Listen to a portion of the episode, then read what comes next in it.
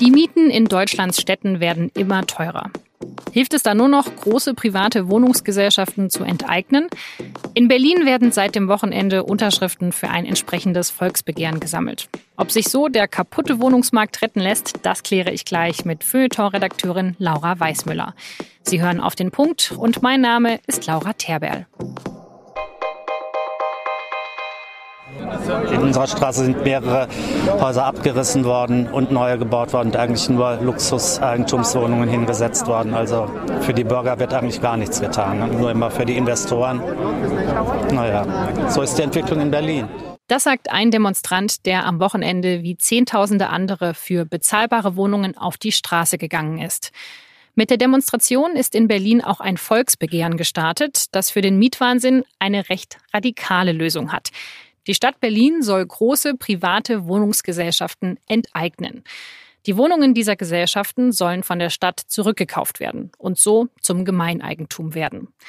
Die Initiatoren, die berufen sich dabei auf das Grundgesetz. Dort heißt es, dass eine Enteignung zum Wohle der Allgemeinheit zulässig sei, wenn es eine gesetzlich geregelte Entschädigung gibt. Die soll dem Volksbegehren zufolge aber deutlich unter dem Marktwert liegen. Die Linke unterstützt das Volksbegehren. Bei den Grünen schließt der Vorsitzende Robert Habeck Enteignungen zumindest nicht grundsätzlich aus.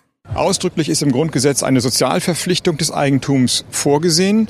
Das haben wir nur immer wieder vergessen. Aber nirgendwo ist im Grundgesetz vorgesehen, dass man unbegrenzte Rendite machen kann, sondern die muss begrenzt werden und diese Begrenzung muss durchgesetzt werden. Wenn sie nicht anders durchzusetzen ist, muss man darüber nachdenken, ob man nicht auch enteignet. Die FDP, die findet dagegen die Enteignungsidee so furchtbar, dass sie den entsprechenden Artikel im Grundgesetz am besten streichen lassen will.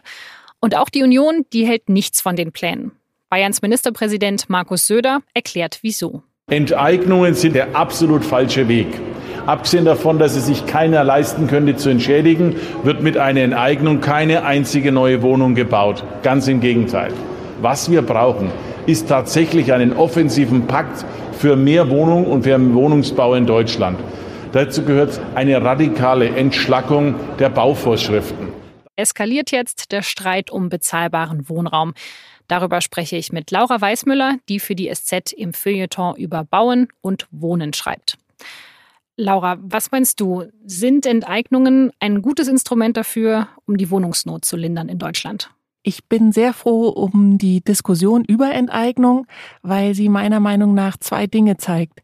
Erstens, in welcher Notsituation wir uns gerade befinden. Also für viele Menschen ist einfach die Frage, wie sie ihre Miete zahlen, die Frage, die sie jeden Monat beschäftigt, und zwar nicht im Guten. Und zweitens zeigt die Diskussion, dass der Staat wirklich Mittel hat, also dass er zum Äußersten gehen kann, wenn er glaubt, es muss so sein. Also Enteignungen sind das Äußerste, was der Staat machen kann, sagst du ja gerade schon ganz gut. Sollte er es denn tun? Sollte er da bis zum Äußersten gehen? Ich bin da selber noch nicht ganz sicher, weil Enteignung, das ist extrem angstbesetzt auch in Deutschland und das schiebt unser Problem des Wohnungsnot in so eine bestimmte Richtung, wo ich denke, das ist vielleicht eher eine Sackgasse. Ich glaube, es gibt einfach auch einige andere Methoden, die er jetzt sofort angreifen könnte. Und deswegen finde ich die Diskussion so gut, weil man offen wird für eine gewisse Radikalität. Und meine Radikalität wäre, wir brauchen einen Richtungswechsel. Wohnen muss wieder ganz klar Aufgabe der öffentlichen Hand werden. Es muss etwas sein, was unsere Städte gestaltet, was unser Leben gestaltet. Und es darf nicht sein, mit denen einzelne Private ihre großen Gewinne einfahren. Dafür ist Wohnen viel zu wichtig und elementar, als dass wir das dem Marktpreis geben dürfen. Und diese Radikalität, die auch jetzt die Diskussion über Enteignung reingebracht hat, die finde ich total gut. Und mit dieser Radikalität sollte man die Methoden und Mittel, die wir jetzt schon haben, einfach auch konsequent umsetzen. Von welchen Methoden sprichst du da? Also alles fängt meiner Meinung nach mit dem Boden an. Der Boden entscheidet, welche Häuser darauf gebaut werden, wie die Mieten danach aussehen, wie die Stadtviertel danach aussehen. Und das heißt, die öffentliche Hand muss endlich aufhören, ihre Grundstücke zu verkaufen. Sie darf sie nur noch im Erbbaurecht vergeben und im Konzeptverfahren. Erbbaurecht bedeutet, die Grundstücke bleiben im Eigentum der öffentlichen Hand. Und das Konzeptverfahren stellt sicher, dass wirklich das gebaut wird, was gebraucht wird für die Stadt, dass bezahlbarer Wohnraum entsteht, aber auch sowas, was eine Stadt lebenswert macht. Also Diese beiden Methoden würden eigentlich schon mal sicherstellen, dass die Leute, die nur schnelle Rendite machen wollen mit ihren Häuserbauen, sich gar nicht für diese Grundstücke interessieren. Und diese Verfahren, das passiert noch nicht oft genug in Deutschland, würdest du sagen? Weil es gibt ja schon solche Projekte, oder? Ja, aber im Erbbaurecht zum Beispiel, das ist eher nur punktuell und das Konzeptverfahren ist noch überhaupt nicht in großen Stil angekommen in Deutschland. Auch was das bedeutet. Man muss sich wirklich angucken, welches Haus braucht's denn da in diesem Viertel? Wie müssen denn die Wohnungen aussehen? Wie muss denn das Quartier ganz geformt werden? Also ähm, es muss auch viel, finde ich, kreativer und innovativer an die Frage gegangen werden, wie schaffen wir denn bezahlbaren Wohnraum? Das ist noch meiner Meinung nach überhaupt nicht ausgeschöpft. Aber viele Politiker sagen, na ja, um die Wohnungsnot jetzt anzugehen, müssen wir vor allem viel bauen und wir müssen vor allem schnell bauen. Und dieses Konzeptverfahren, also sich mehr Gedanken darüber zu machen, wie gebaut wird, es hört sich jetzt erstmal danach an, als ob das alles sehr viel länger dauert und man dann nicht so viel umsetzen kann. Klar, es muss jetzt viel schnell passieren, aber man kann sich schon auch fragen, warum fallen denn unsere Sozialwohnungen aus den Bindungsfristen? Bindungsfrist bedeutet, dass diese öffentlich geförderte Wohnung dann wieder privatisiert werden darf. Das heißt, sie wird dann verkauft und dann darf der private Vermieter praktisch über die Miete entscheiden. Jährlich werden Sozialbauwohnungen geschaffen in Deutschland, aber die Zahl geht trotzdem runter, weil einfach immer mehr die Wohnungen aus diesen Fristen fallen. Und diesen marktwirtschaftlichen Irrsinn leistet sich außer Deutschland kaum ein anderes Land. Also du glaubst, es gibt insgesamt sehr viele andere, weniger radikale Instrumente, mit denen wir jetzt schon was gegen die Wohnungsnot tun könnten und wir brauchen die Enteignung gerade noch gar nicht. Es gibt Methoden, also es gibt, ähm, man müsste sich auch überlegen, warum kann man mit Immobilien so wahnsinnig viel Geld machen.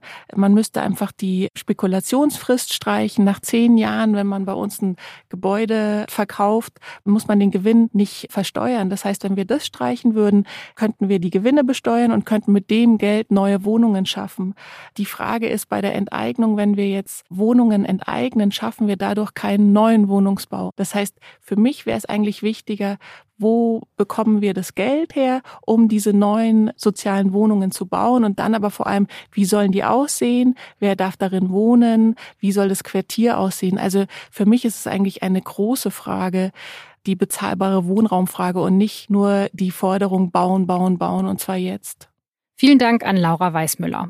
Und jetzt drei weitere Nachrichten, die an diesem Montag wichtig sind. Der libysche General Haftar hat überraschend eine Offensive auf die Hauptstadt Tripolis gestartet.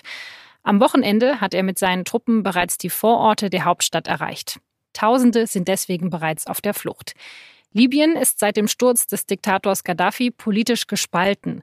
Die offizielle Regierung sitzt in Tripolis, aber Haftar kontrolliert den Osten des Landes. Er wird unter anderem von Ägypten und Russland unterstützt. In Berlin haben vier Vertreter der Fridays for Future Bewegung ihre zentralen Forderungen vorgestellt. Bei einer Pressekonferenz haben sie die komplette Versorgung des Landes aus erneuerbaren Energien bis 2035 gefordert. Außerdem soll Deutschland bis 2030 aus der Kohle aussteigen und bis dahin soll auch die sogenannte Netto Null erreicht werden. Mit Netto Null ist gemeint, dass nur noch die Menge an Treibhausgasen ausgestoßen werden soll, die auch über natürliche Prozesse wieder gebunden werden kann. Die Bewegung habe bewusst keine Maßnahmen, sondern nur Ziele formuliert, hieß es in Berlin. Den geeigneten Weg dahin, den sollte die Politik finden, gemeinsam mit der Wissenschaft. Im April 2018 hat eine 69-jährige Frau in Künzelsau einen siebenjährigen Jungen erwürgt. Am Montag hat es in diesem Fall ein Urteil gegeben. Die Frau wird wegen Totschlags zu zehneinhalb Jahren Haft verurteilt. Sie hatte schon vor der Tat oft auf den Jungen aufgepasst. Zuletzt seien die Besuche des Jungen aber weniger geworden. Laut Staatsanwaltschaft habe die Frau den Jungen aus Verlustängsten getötet.